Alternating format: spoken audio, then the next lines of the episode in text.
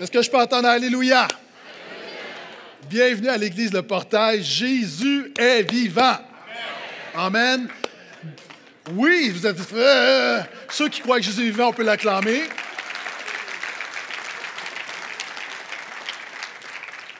Tout d'abord, vous rappelez, cet après-midi, nous avons notre Assemblée générale annuelle. Vous savez, au portail, on est connu par notre christocentrisme. Mais un autre mot également qui fait partie de notre ADN qui est super important, c'est ce qu'on appelle le congrégationalisme. Ça veut dire quoi? Ça veut dire qu'au portail, comme dans plusieurs églises, comme dans la Bible d'ailleurs, l'autorité finale, ce n'est pas les pasteurs qui l'ont, c'est les membres de l'Église. Il y a une personne qui dit Amen. Et tu peux regarder quelqu'un et lui dire I've got the power. C'est-à-dire que c'est les membres qui ont le. Par exemple, en tant que pasteur principal, j'ai été voté par les membres. Donc, on est redevable. Les pasteurs ont les mains sur le volant de la voiture, mais les membres ont les- la main sur le frein à main. Donc, c'est important. Donc, cet après-midi, nous avons notre réunion annuelle où on vous présente euh, les bilans financiers. On va vous donner de l'information privilégiée, de l'information qu'on donne seulement là. Et nous allons voter pour deux diacres, diaconesses. Donc, cet après-midi, pour tous les membres, c'est une responsabilité, mais en même temps un grand privilège. Donc, merci d'être des nôtres à 15 heures. Maintenant, dernière prédication sur l'Épître aux Romains. On couvrait premièrement la portion du chapitre 1 à 3. On va reprendre en 2024 avec chapitre 4. Et le titre est Sola Fide, qui veut dire par la foi seule. C'est-à-dire que la Bible enseigne qu'on est sauvé par notre foi seule en Jésus. Pas, on n'a besoin de rien ajouter à notre foi, pas besoin de rajouter ta moralité, pas besoin de rajouter ta religion. Ça ne veut pas dire que ce n'est pas important, ça veut juste dire que ce n'est pas ça qui te sauve. De la même manière que lorsque tu as un grand vin, un grand cru, ajouter quelque chose, c'est diluer quelque chose qui a de la valeur. Ajouter quelque chose à la foi dans l'œuvre parfaite de Jésus, c'est diluer la valeur de la croix et on ne veut pas faire ça. Je peux entendre Amen? Maintenant, autrefois, on disait que la justification par la foi est l'article par lequel l'Église se tient ou tombe. Et quand tu regardes dans l'histoire de l'Église, toutes les églises qui sont tombées, ça commence toujours en voulant diluer la justification par la foi, en affectant ce que la Bible enseigne sur le salut. D'ailleurs, tu te promènes dans la région de Montréal, tu vas voir de belles églises, de beaux bâtiments d'églises qui autrefois étaient des, églises florissantes, et maintenant c'est des condos. Pourquoi? Ça a commencé, le début de la fin commence lorsqu'on cesse de prêcher la justification par la foi en Jésus. Maintenant, le passage de ce matin, Martin Luther disait que c'est le point principal et central de l'épître de toute la Bible. Euh, Quelqu'un a dit que c'est le plus grand condensé théologique de l'épître. Ce matin, quelques versets, c'est un grand, un grand condensé théologique. Euh, c'est un expresso de vérité biblique. Hein, C'est-à-dire une petite section très, très, très corsée. Euh, c'est John Piper qui dit que le texte de ce matin, pour lui, c'est le passage le plus important de toute la Bible. Là, j'ai ton attention. Et Leon Morris, un grand commentateur de la Bible, dit que c'est le passage le plus important jamais écrit. Est-ce qu'il y a des gens ici qui croient que Jésus nous sauve? Maintenant, les chrétiens croient ça, mais comment Jésus nous sauve? Vous savez, quand moi j'ai reçu Jésus, euh, je me souviens, je me suis présenté à l'Église après une nuit de, de- de drogue, d'alcool. J'étais dans l'ésotérisme, dans toutes sortes de choses. Je croyais en Jésus plus ou moins. J'arrive à l'Église, le pasteur prêche la bonne nouvelle de Jésus, mon cœur est impacté. Je reçois Jésus. Ce soir-là, j'ai été sauvé. Mais je ne comprenais pas ce que je comprends aujourd'hui. Pourquoi? Parce qu'on est sauvé non pas par notre théologie, mais par notre foi seule. Maintenant, c'est important de comprendre comment Jésus nous sauve. Par exemple, qui ici est venu à l'église en voiture ce matin? Beaucoup de gens. Quand tu as démarré ta voiture, probablement que tu as démarré ta voiture, puis tu t'es même pas rendu compte de ce qui se passait dans ta voiture. Qui ici a une voiture, mais tu n'as aucune notion de mécanique? Lève la main. Tu vois le miracle de la voiture. Ce matin, tu as mis la clé dans le contact, la voiture est partie, tu dis Alléluia, merci Seigneur pour le miracle. Maintenant, quelqu'un qui connaît un peu la mécanique, il se produit beaucoup de choses. Quand tu mets la clé dans le contact, ça envoie ta batterie envoie de l'électricité dans ton démarreur qui fait partir ton moteur, ou tu as des cylindres, tu as peut-être quatre cylindres, et à l'intérieur, tu as un mélange d'air et d'essence, puis tes bougies d'allumage font des micro-explosions. Est-ce que quelqu'un ce matin a dit Merci Seigneur pour les bougies d'allumage de ma voiture? Donc, il y a un processus. Donc, un mécanicien comprend ça. En même temps, le chrétien, il y a des choses que tu as besoin de comprendre pour ton salut. On va passer de la mécanique au théologique, donc sans plus tarder, ce que certains considèrent comme le passage le plus important de la Bible, Romains 3, le verset 21 à 26. Et si tu as ta Bible et tu es rendu dans Romains 3, 21, tu peux dire Amen.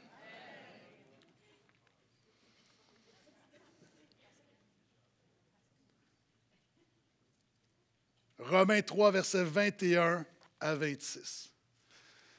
Donc voici ce que dit la parole de Dieu. Mais maintenant, sans la loi, est manifestée la justice de Dieu, attestée dans la loi et les prophètes, justice de Dieu par la foi en Jésus-Christ pour tous ceux qui croient. Car il n'y a pas de distinction, tous ont péché et sont privés de la gloire de Dieu, et ils sont gratuitement justifiés par sa grâce, par le moyen de la rédemption qui est dans le Christ Jésus.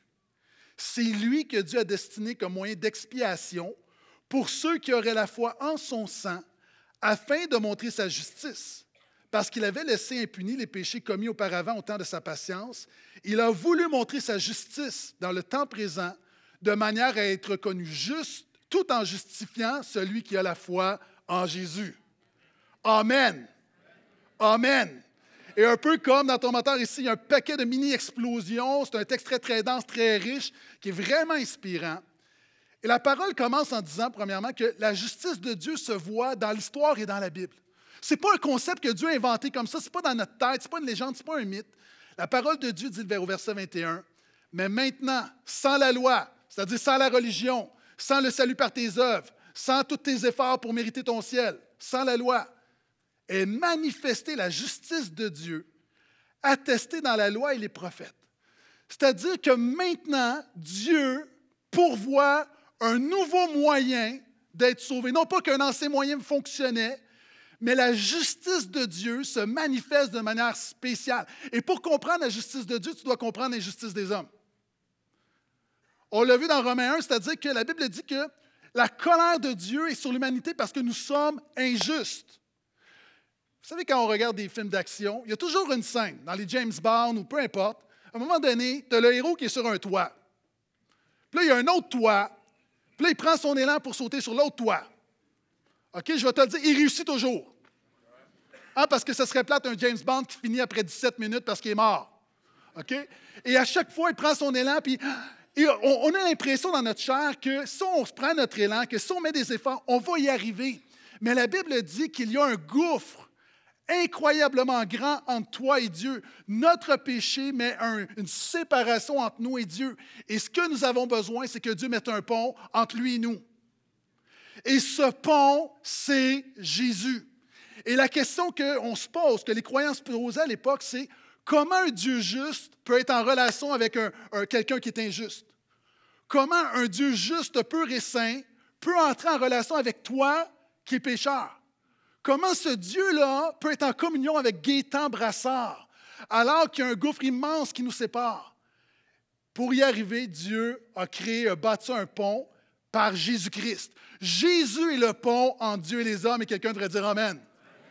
Et ce pont-là, ce moyen de salut, la croix de Jésus, la parole de Dieu dit deux choses au verset 21. Ça a été manifesté historiquement.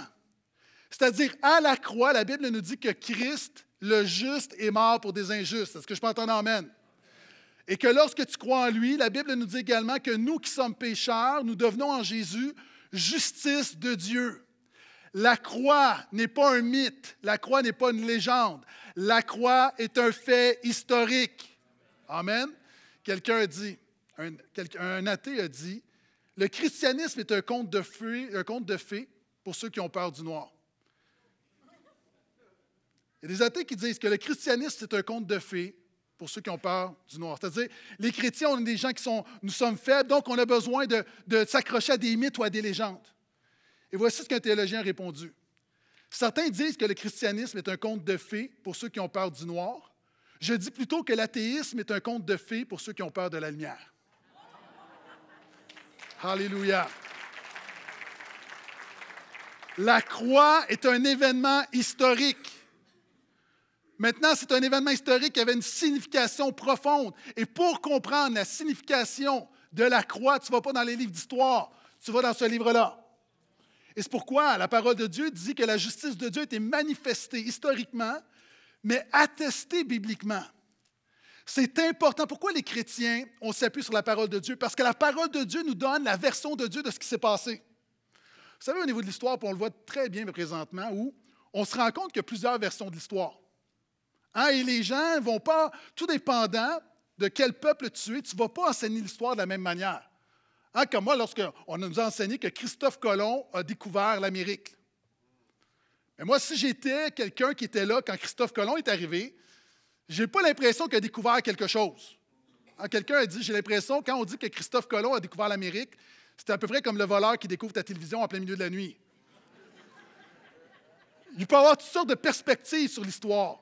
Maintenant, la perspective divine se trouve dans la parole de Dieu et elle dit que Jésus, à la croix, il s'est passé quelque chose, le juste est mort pour des injustes afin de nous sauver. C'est important de le réaliser. Et voici, il continue en disant, cette justice de Dieu se reçoit seulement par la foi. Donc, sans la loi, c'est-à-dire sans la religion, parce que personne ne peut être sauvé par lui-même. Dieu décrète qu'on va être justifié par la foi. Et regarde ce qu'il dit, verset 22 à 23 justice de Dieu par la foi en Jésus-Christ pour tous ceux qui croient. Pour tous ceux qui croient. Je n'ai pas été élevé dans l'Église pour tous ceux qui croient. Je me sens indigne pour tous ceux qui croient. J'ai un casier judiciaire pour tous ceux qui croient.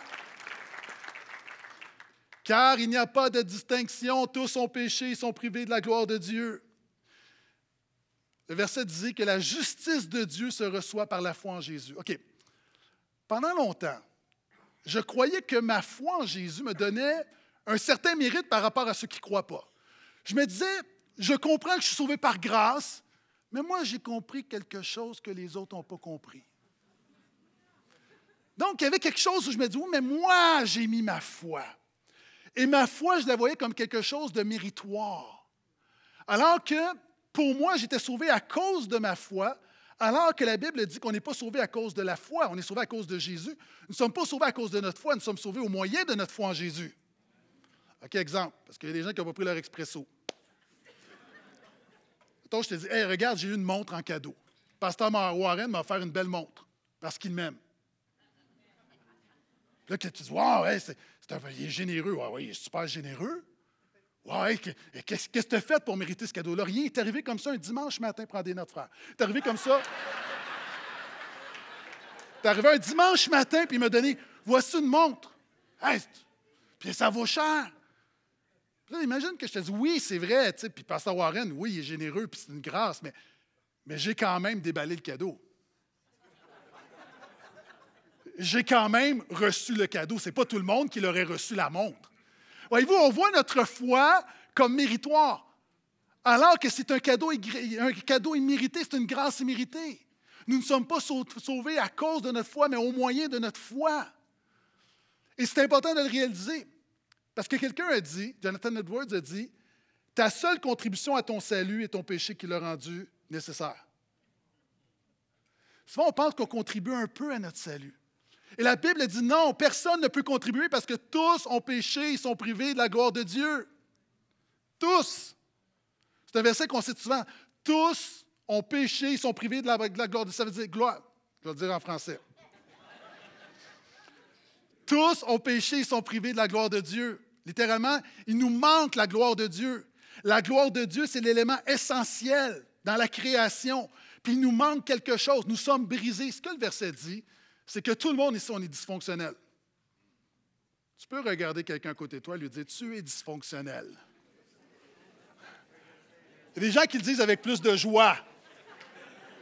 Des femmes qui regardent leur mari, je te l'avais dit, hein? Et même le pasteur l'a dit. Tous ont péché et sont privés de la gloire de Dieu. Nous sommes tous dysfonctionnels. Dans ta maison, il n'y a rien qui marche. Il n'y a rien qui marche parfaitement. Il n'y a rien qui marche comme ça devrait marcher selon le plan de Dieu. Ah, je vous ai déjà dit à un moment donné, j'avais un problème de lave-vaisselle. Puis j'avais un lave-vaisselle à la maison, puis complètement, il était fini, donc on devait le remplacer. Puis quelqu'un me dit, qui se connaît, il dit, il y a telle marque, il dit, commande, telle compagnie que je nommerai pas, commence par Cost, ni par Co, OK? Je commande un lave-vaisselle Costco. Le lave-vaisselle arrive, je le déballe, mais il y a quelque chose qui ne fonctionne pas, c'est que le moteur n'est pas dedans, il est à l'extérieur. Je ne suis pas bon en mécanique, mais je me dis habituellement, ça doit être dedans. Donc, surtout quand les fils sont arrachés, je me dis, ah, il y a un petit problème. Donc, on ne dit pas de problème, monsieur, commandez-en un autre. Je dis, OK, mais qu'est-ce que je fais avec lui? On va vous envoyer une compagnie qui va venir le récupérer. OK. Donc, là, j'ai un lave-vaisselle, mon vieux lave-vaisselle qui ne fonctionne plus, que je dois remplacer. J'ai un lave-vaisselle Costco qu'on va venir chercher. J'en commande un autre, il arrive, il est tout bossé. La même chose. Donc, pendant une semaine, j'ai trois lave-vaisselle dans ma maison. Quelqu'un me dit, va acheter un autre lave-vaisselle dans un... Arrête, va pas Costco, puis peut-être c'est bon en passant. généralement, c'est bon. Donc, je m'en vais ailleurs. J'arrive avec un, autre lave-vaisselle. Et là, ma femme arrive, puis dans le salon, il y a quatre lave-vaisselle, mais il n'y en a pas un qui fonctionne. Et c'est un peu comme ça dans nos maisons. C'est-à-dire, il y a plein, tu peux avoir 3, 4, 5, 6 personnes, mais il n'y a rien qui fonctionne parfaitement. Pourquoi? Parce que nous ne sommes pas par nature connectés à Dieu. Et ce verset-là est intéressant parce qu'il dit Tous ont péché, sont privés de la gloire de Dieu. Pourquoi? Pour nous faire réaliser que la promesse est pour tous ceux qui croient. Ah, souvent, ce verset-là, on le voit comme, ah, comme un punch pour le pécheur. Mais non. Pourquoi Paul dit tous ont péché? Pour nous faire réaliser que de la même manière, tous ont péché, tous ceux qui croient seront sauvés. Et comment Dieu sauve? Dieu justifie gratuitement par sa grâce. Verset 24 et ils sont gratuitement justifiés par sa grâce. Pense à ça. Gratuitement justifiés par sa grâce. Wow! Wow! Qu'est-ce que ça veut dire? Gratuitement. Gratuitement, ça veut dire que sans aucune contribution de ta part. Ça veut dire que quand tu te confies en Jésus, il se produit quelque chose immédiatement. Tu es gratuitement justifié, c'est-à-dire tu es immédiatement déclaré juste. C'est le verdict que Dieu met sur ta vie.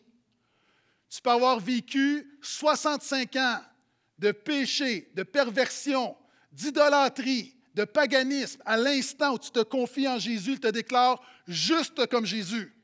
Wow! Et ça, c'est par grâce. Donc, qu'est-ce que la parole de Dieu dit? Ça veut dire que dès que tu te confies en Jésus, tu es immédiatement déclaré juste sans l'avoir mérité. C'est le miracle du christianisme. C'est pourquoi Tim Keller va dire que dans le christianisme, c'est le seul endroit au monde où tu as le verdict avant la performance. Pense à ça. Partout dans le monde, que ce soit aux Jeux olympiques, que ce soit dans le sport, que ce soit au travail, que ce soit à l'école, tu dois performer pour être reconnu. Toujours. Tu dois performer pour avoir le verdict. Jésus fait l'inverse. La grâce, c'est le miracle du christianisme. Jésus te donne le verdict avant la performance. Tu arrives, tu es pécheur dysfonctionnel, tout croche, il te déclare juste. Tu n'as rien fait. Mais tu es aussi juste que celui qui sert le Seigneur depuis 20 ans. C'est merveilleux de savoir, et ça, il y a des gens qui ont besoin de l'entendre, des gens qui marchent la condamnation. Dieu ne te voit pas comme un pécheur condamnable, il te voit comme Jésus. Le christianisme est le seul endroit où Dieu te donne le verdict avant la performance. Exemple, qui ici est à l'école? Levez la main, ceux qui sont à l'école. OK. Imagine que le gouvernement du Québec dise, à partir de maintenant, on vous donne le diplôme immédiatement lorsque vous êtes inscrit à l'école. Alléluia! Comme, naturellement, ça ne fait pas de sens. Mais c'est exactement ce que Jésus fait, ça ne fait pas de sens. Dès que tu viens à lui, il te dit Voici ton diplôme d'enfant de Dieu. Mais j'ai rien fait. C'est pas grave. Ça, c'est la justification. Maintenant, la deuxième étape, c'est la sanctification. Donc, il y a des gens ici, on donne ton diplôme. Alléluia! Imagine que tu étudies en médecine.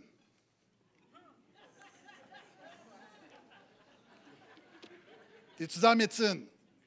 Première année. On dit bravo, tu as ton diplôme, maintenant tu peux être chirurgien cardiaque. Si tu es quelqu'un qui est moindrement sensé, qu'est-ce que tu vas faire? Est-ce que tu vas te dépêcher à aller ouvrir des cœurs? Non, tu vas réaliser, comme a dit un grand prophète, Spider-Man, qu'avec de grandes responsabilités, donc tu as des responsabilités, c'est-à-dire que grand privilège vient de grandes responsabilités, qu'est-ce que tu vas faire? Tu vas quand même être diligent dans tes études parce que tu sais que tu as une responsabilité. Tu ne vas pas commencer à opérer des gens comme ça. Donc, ce n'est pas parce qu'on te donne le diplôme Tu réalises que c'est un grand privilège, mais tu as une responsabilité. L'enfant de Dieu, tu es déclaré juste, mais tu as une grande responsabilité. Ce n'est pas une raison pour vivre n'importe quoi et persévérer dans le péché, parce que tu as la responsabilité de représenter Jésus dans le monde.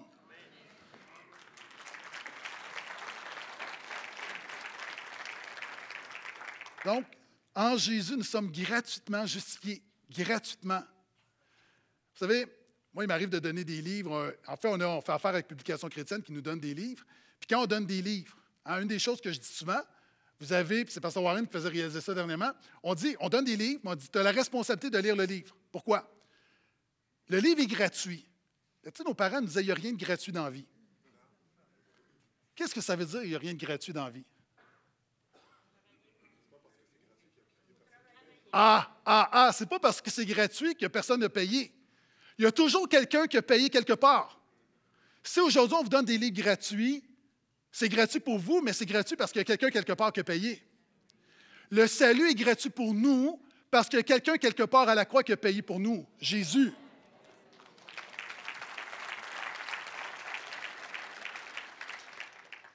Gratuitement justifié par grâce. Le verset 24. Il continue en disant, ils sont gratuitement justifiés par sa grâce par le moyen de la rédemption qui est dans le Christ Jésus. Quand on parle de la mécanique, ils vont un petit peu plus loin. Comment ça fonctionne? Comment Dieu peut gratuitement nous justifier par grâce? Par notre foi en Jésus, parce que Jésus devient notre moyen de rédemption. C'est quoi un moyen de rédemption?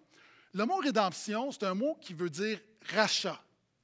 La rédemption, c'est lorsqu'on rachetait un esclave, lorsque quelqu'un s'était vendu, par exemple, un esclave dans, l'Ancien Testament.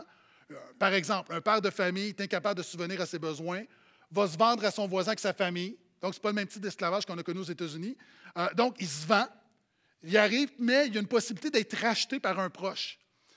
La Bible dit que nous nous sommes vendus au péché. Nous sommes devenus esclaves du péché. Jésus nous rachète du péché. À la croix, il dit Je donne ma vie en rançon.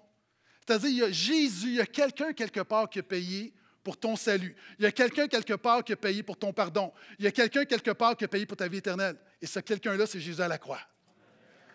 Et non seulement il nous a rachetés, je, vais y aller. Il nous a créés, il nous a rachetés.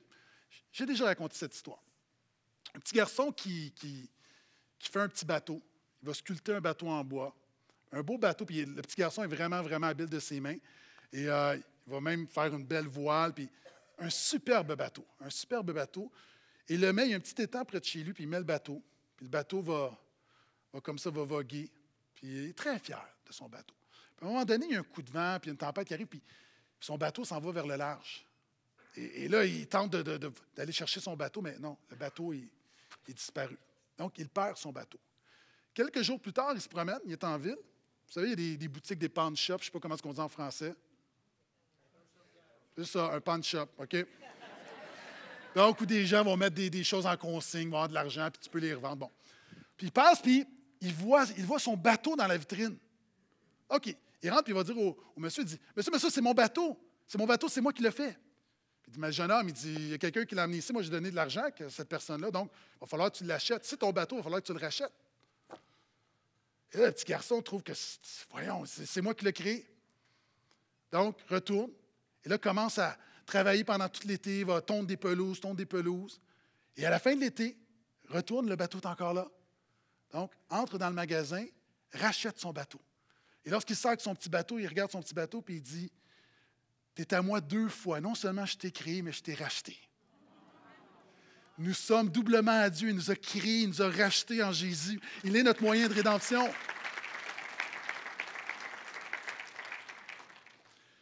Et la Bible dit que Jésus, notre rédemption, il est aussi un moyen d'expiation. Qu'est-ce que ça veut dire? Verset 25.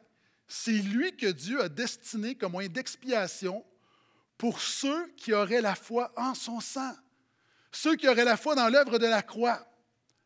L'expiation, c'est euh, apaiser ou détourner la colère de Dieu. La Bible est claire, nous sommes tous pécheurs, nous avons tous péché, nous sommes tous coupables devant Dieu on, l'a beaucoup prêché. Donc, nous avons besoin d'un sauveur. La colère de Dieu est sur le péché. Pourquoi? Parce que Dieu est un juste juge, il est bon.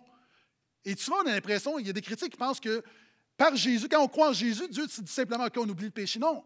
le péché doit être réglé.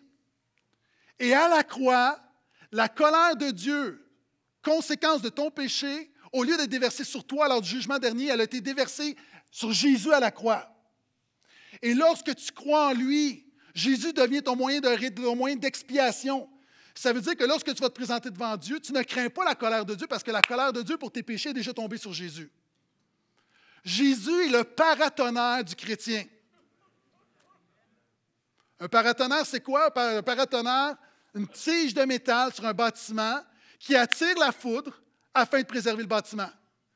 Par ta foi en Jésus, Jésus, à la croix, a tiré la foudre de la colère de Dieu afin que tu sois déclaré juste et réconcilié avec Dieu. Quelqu'un devrait dire Alléluia.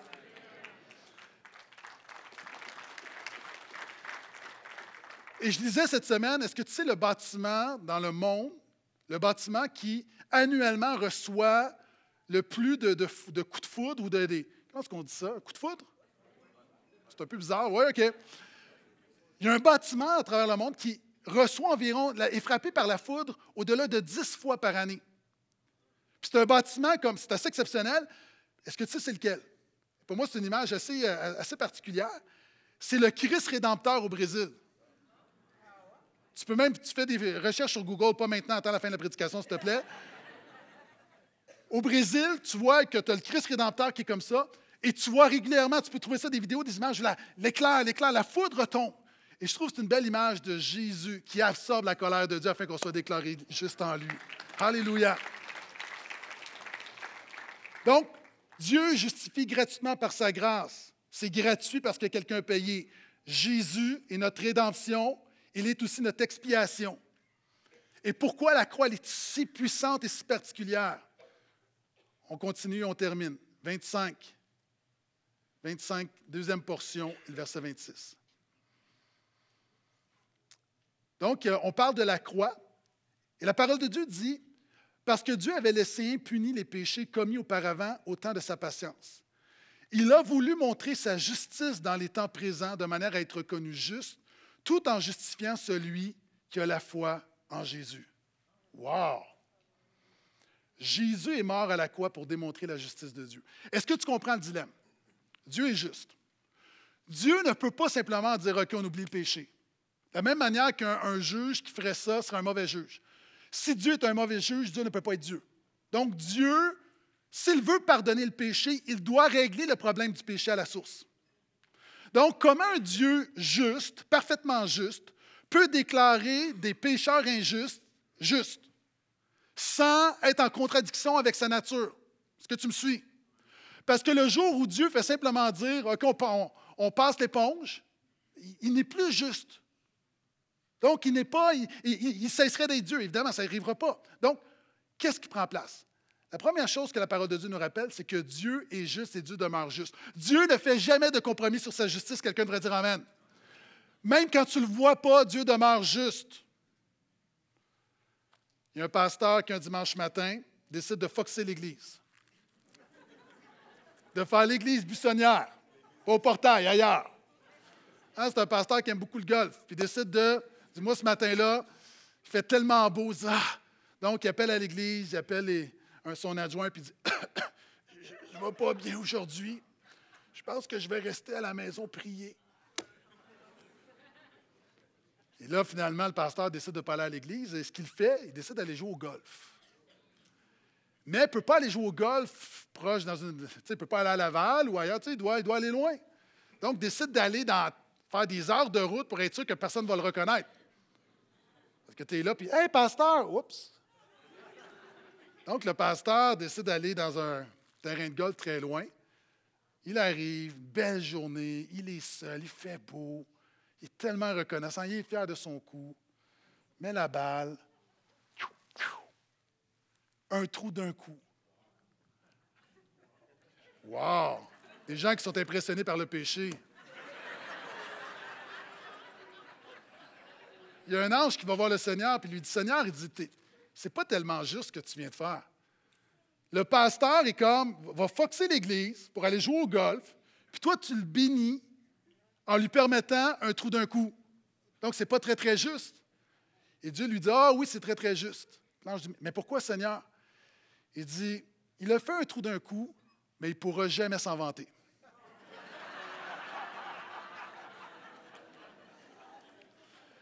Même quand on ne voit pas, on a l'impression que Dieu n'est pas juste. Dieu demeure juste. Est-ce que je peux entendre Amen, portail?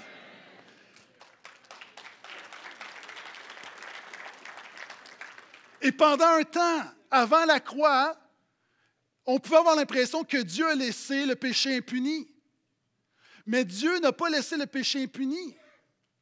Encore une fois, Dieu, dans sa patience, avait un plan, et le plan pour résoudre le péché, c'est Jésus. Donc, quand on regarde avant Jésus, des gens peuvent se dire, bien, si Dieu est juste, pourquoi est-ce qu'il permet telle chose, telle chose, telle chose, comme on peut dire? Et Dieu n'a pas cessé d'être juste, c'est simplement, il a été patient. Hein, c'est comme lorsqu'on était petit, ta maman disait, tu faisais un mauvais coup, puis ta mère te disait, attends que ton père revienne à la maison. La justice, elle est simplement reportée. Mais la justice va arriver. Et Dieu, on voit jusqu'à Jésus, la justice était reportée, mais Dieu avait un plan. Jésus-Christ. Ce qui fait en sorte, on va tous se présenter devant Dieu. Et vous savez, il y a juste trois scénarios possibles. La Bible dit que nous sommes tous pécheurs, nous sommes tous injustes, nous ne sommes pas à la hauteur du standard de Dieu, nous sommes tous coupables, nous sommes tous rebelles. Ça, c'est clair, c'est clair, clair, clair, clair. Il y a simplement trois figures de style possibles. Lors du jugement dernier, tu peux avoir un pécheur innocenté. Mais non, ça ne va pas arriver. Parce que Dieu ne peut pas déclarer le coupable innocent. Tu es d'accord avec moi? OK. Deuxièmement, il va y avoir des pécheurs condamnés. Ça, ça va arriver. Lors du jugement dernier, le pécheur qui n'a pas de provision pour son salut, qui ne se confie pas en Jésus, il doit faire face lui-même et lui seul à son péché. Il doit rendre compte lui-même pour son péché. Et si tu n'as pas Jésus, mon ami, tu es perdu. Et ce qui va arriver, c'est que des pécheurs seront condamnés, justement condamnés. Mais l'autre scénario, et c'est pourquoi le Père a envoyé son Fils, c'est ce que Dieu veut. Dieu ne prend pas plaisir aux pécheurs condamnés. Dieu prend plaisir aux pécheurs justifiés. Celui qui met sa foi en Jésus. Et la seule manière d'être justifié, la seule manière d'être sauvé, la seule manière d'avoir cette vie éternelle, c'est de réaliser que quand tu mets ta foi en Jésus, c'est comme si Jésus te fait un virement de 3 milliards de dollars. C'est ça la justification. La, justification, c'est Dieu qui impute la justice de Christ sur ta vie. C'est Dieu qui te déclare juste par ta foi en Jésus. C'est Dieu qui fait un virement alors que tu es en faillite, alors que tu n'as plus une scène spirituelle devant Dieu. Dieu te fait un virement de 3 millions de dollars. Il crédite à ton dossier la richesse de Christ. C'est ça être justifié. Et quand tu comprends ça, ça change tout dans la vie chrétienne. Est-ce que tu réalises combien cette grande vérité par laquelle l'Église tient ou tombe, comment ça change tout dans la vie? Je vais te montrer comment. Pendant que les musiciens viennent me rejoindre, vous savez, je vais te dire quelque chose. Dans l'histoire de l'Église, il y a eu ce qu'on appelle des confessions de foi. Vous savez, souvent de fois, les églises maintenant, c'est comme, comme le cas au portail, tu dis, ben, en quoi vous croyez? On a comme 10 éléments, mais dans l'histoire de, de l'Église, il y a des églises qui avaient comme 5, 6, 20 pages de choses qu'ils croyaient. Et il y a 200 ans, une confession de foi qui, parlait de la justification, qui résumait c'est quoi la, justification? Et j'aimerais te le lire pour comprendre, résumer ce que l'enseignement biblique enseigne. Voici ce que dit la confession de foi New Hampshire, 200 ans. Ça a été écrit en 1833.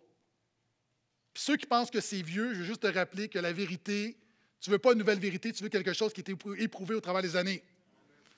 Voici ce que dit la confession de foi. Nous croyons que la grande bénédiction de l'Évangile que Christ assure à ceux qui croient en lui est la justification. Amen. La justification inclut le pardon des péchés et la promesse de la vie éternelle sur des bases légales. Elle est accordée non pas par la considération de nos propres bonnes actions, mais uniquement par la foi dans le sang de Jésus, en vertu de laquelle sa parfaite justice nous est librement imputée par Dieu. Et regarde la conséquence de ça. Cela nous amène dans un état de paix et de faveur infiniment béni avec Dieu. Mon ami, quand tu as compris la sanctification, tu es dans un état de paix et tu es dans un état de faveur infiniment béni par Dieu. Et cela garantit toute autre bénédiction nécessaire pour ce temps et pour l'éternité. Wow! Pourquoi est-ce que la justification change tout? Pourquoi est-ce que le titre de cette série, c'est Sola Fide? Quel est le message de Romain? Quand tu as compris la justification par la foi en Jésus seul, ça change comment tu vois Dieu. Si tu es vraiment un enfant de Dieu justifié par le sang de Jésus, Dieu n'est plus ton juge, il est ton Père. Lorsque tu es dans l'épreuve, lorsque tu es dans la tentation, lorsque tu es dans le péché, tu cesses de fuir Dieu, mais tu cours vers ton Père qui te donne de bonnes choses, qui prend soin de toi et qui t'aime. La justification par la foi change ta perception de Dieu. Elle change non seulement comment tu vois Dieu, elle change comment tu te vois. Il y a trop de chrétiens qui se voient strictement comme des pécheurs. Vous savez, au portage, je prêche beaucoup que nous sommes pécheurs parce que je veux tellement démolir, comme l'apôtre Paul, notre fausse religion, la fierté de nos propres œuvres et de croire qu'il y a quelque chose de bon en nous qui peut nous sauver. Cela étant dit, quand tu es justifié, tu n'es plus un pécheur, tu es un enfant de Dieu. Tu es un enfant de Dieu. Ça veut dire quoi? Ça veut dire qu'il n'y a plus de condamnation sur ta vie. La condamnation, elle est brisée. S'il y a des chrétiens qui marchent encore sur la condamnation, je te dis humblement, est-ce que ça se pourrait que tu n'aies pas compris la justification par la foi? Non seulement ça change comment tu te vois, ça brise la condamnation, mais ça te donne une puissance pour lutter contre le péché. Parce que quand tu doutes de ton identité et que tu luttes avec le péché, tu luttes dans ta chair, mais quand tu crois et tu sais que tu es un enfant de Dieu, que le Saint-Esprit est à l'intérieur de toi, tu luttes avec des ressources spirituelles. C'est pourquoi un Corinthien va dire, un Corinthien 10 va dire qu'aucune tentation qui nous est survenue qui n'était pas humaine. Mais avec la tentation, Dieu vous donnera le moyen de vous en sortir. Le chrétien qui comprend la justification par la foi n'abandonne pas de lutter contre le péché, a toujours espoir de vaincre le péché parce qu'il comprend sa nouvelle identité.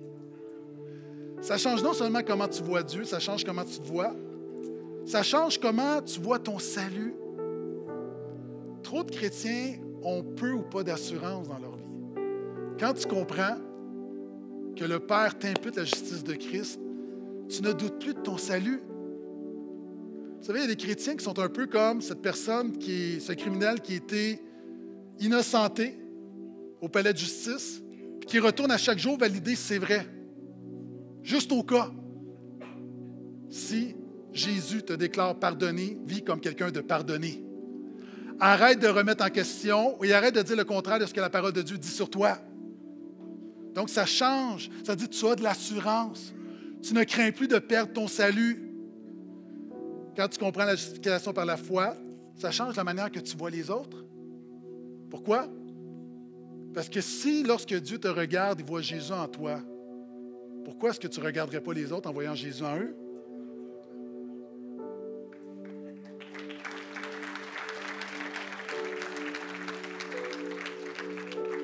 Et la justification par la foi change comment tu vois les circonstances. C'est super important. Vous savez, la semaine dernière, euh, à Laval, on était au-delà de 2000 personnes à Laval. Gloire à Dieu. Quand ça change les choses, en fait, la première chose que ça change, c'est qu'on ne se pète pas les bretelles parce que tu sais que tout est par grâce. Et tu sais que si Dieu retire sa main du portail, tout s'écroule. Ça change la manière que tu vois lorsque tu attends 15 minutes dans le stationnement pour sortir. Je sais, il y a des gens, tu te dépêches, dès que termine, tu te dépêches, tu veux battre, tu veux sortir parce que c'est long, ça prend 10 minutes de sortir du stationnement. Je comprends. Mais je veux juste te rappeler qu'il y a plein d'églises où tu peux sortir de l'église très, très rapidement. Puis tu ne veux pas nécessairement aller là. Qu'est-ce que je veux dire? Au lieu de chialer, peut-être tu devrais juste dire merci Seigneur pour tous ces gens qui sont à l'église de Portail le dimanche matin.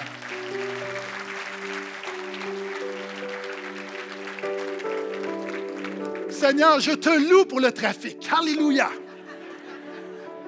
tu, comprends ce que je veux dire? C'est question de perspective. Dimanche dernier, on avait 42 baptisés. Matinée glorieuse. À la fin du deuxième culte, il y avait une jeune fille qui se faisait baptiser, qui a invité toute sa famille. Et euh, une de ses tantes était là. tante de 77 ans. À la fin de la réunion, en arrivant dans la voiture, arrêt respiratoire. Ceux qui étaient là, évidemment, la deuxième réunion, sont beaucoup plus concernés. Les policiers sont arrivés, les ambulanciers sont arrivés, les pompiers sont arrivés. On a des gens ici de premiers soins. pendant une heure, des tentatives de réanimation. Puis là, tu as la famille, une trentaine de membres de la famille, puis tu as les gens. Puis, puis on termine, on termine d'une belle matinée glorieuse, puis, là, tu as un drame. Les gens, puis les gens pleurent, puis il se passe quoi. Vous savez, de comprendre la justification par la foi change aussi comment est-ce qu'on voit les difficultés de la vie. Permets-moi, si tu me considères comme ton pasteur, de, dire comment est-ce qu'on devrait voir cette situation-là. Premièrement, je veux juste dire merci à tous ceux qui ont. Plusieurs sont restés pour prier. Plusieurs priaient.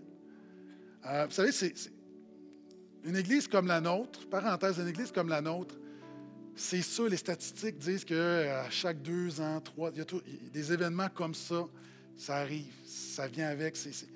Euh, donc, il ne faut pas s'alarmer. Cela étant dit, pour la famille, êtes-vous d'accord qu'on pleure avec ceux qui pleurent? Donc, euh, la sœur est amenée à l'hôpital et elle est décédée. Elle est décédée. Pour la famille, évidemment, tu perds quelqu'un après cette matinée-là. Il n'y a pas de, On pleure avec ceux qui pleurent. Maintenant, avec un pas de recul. Vous savez, des gens, des gens ont dit Ah, le, diable nous a attaqués, le diable nous a attaqués. Si vous permettez humblement, pour moi, Paul dit la mort, mais un gain. Euh, la Bible dit Elle a de la valeur aux yeux de l'Éternel, la mort de ceux qui l'aiment.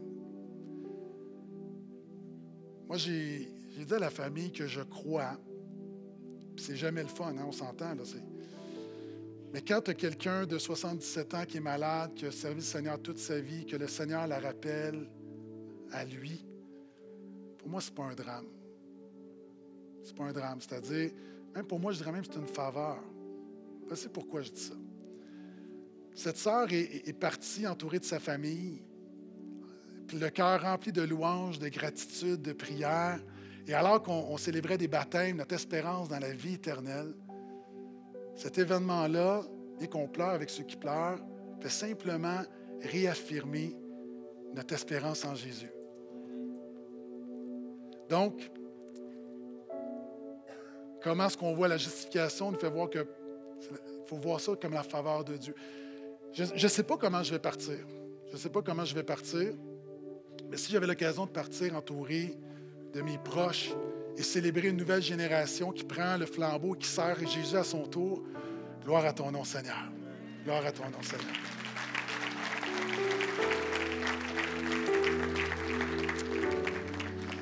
Donc, par la foi seule. Amen.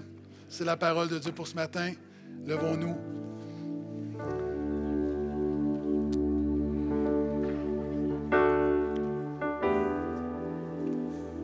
Seigneur, merci. Merci d'avoir envoyé Jésus. Seigneur, je te prie pour chaque personne qui dit que chacun fasse la paix avec toi par Jésus. Seigneur, je te prie pour des, frères et des sœurs qui te voient comme un, un juge en colère et alors qu'ils sont justifiés, donne-nous la grâce de te voir comme un Père aimant. Seigneur, l'œuvre de Jésus change la manière qu'on se voit également. Seigneur, fais réaliser à tous les enfants de Dieu que nous avons le Saint-Esprit en nous, que nous avons accès aux ressources spirituelles éternelles et que celui qui est en nous est plus fort que celui qui est dans le monde. Seigneur, donne-nous une bonne perspective de notre salut. Seigneur, donne-nous l'assurance de notre salut. Jésus, tu n'es pas mort à la croix pour faire de nous des chrétiens vacillants, Rends notre espérance ferme. Seigneur, aide-nous également à voir les autres comme toi tu nous vois. Et Seigneur, donne-nous la grâce de voir les circonstances comme toi tu les vois. Alors que nous sommes dans un monde imparfait, il y a encore le péché, il y a encore la mort, il y a encore le deuil. Seigneur, semaine après semaine après semaine, on se rappelle que c'est pour ça que Jésus est venu. Donc, Seigneur, nous voulons te célébrer, nous voulons te louer, nous voulons te donner toute notre gratitude, notre affection. Parce qu'il n'y a rien d'aussi puissant que toi dans ce monde. Il n'y a rien de plus beau que toi dans ce monde. Il n'y a rien de plus efficace que toi dans ce monde. Il n'y a rien de plus glorieux que toi dans ce monde. Et quel privilège d'être appelé enfant de Dieu et de pouvoir louer ton nom. Donc, Seigneur, on te prie en terminant de que tu puisses faire grâce à ceux qui pleurent, que tu puisses encourager celui et celle qui est découragé, que tu puisses fortifier celui qui est affaibli. Et alors qu'on loue ton nom, Seigneur, que dans toutes les circonstances de nos vies, que dans toutes les épreuves de nos vies, que dans tout le chaos de nos vies, qu'un chant de louange puisse jaillir disant Gloire à ton nom, gloire à ton nom. Alléluia, tu es digne. Tu es digne maintenant et à jamais au siècle des siècles. Et ceux qui sont d'accord disent Amen.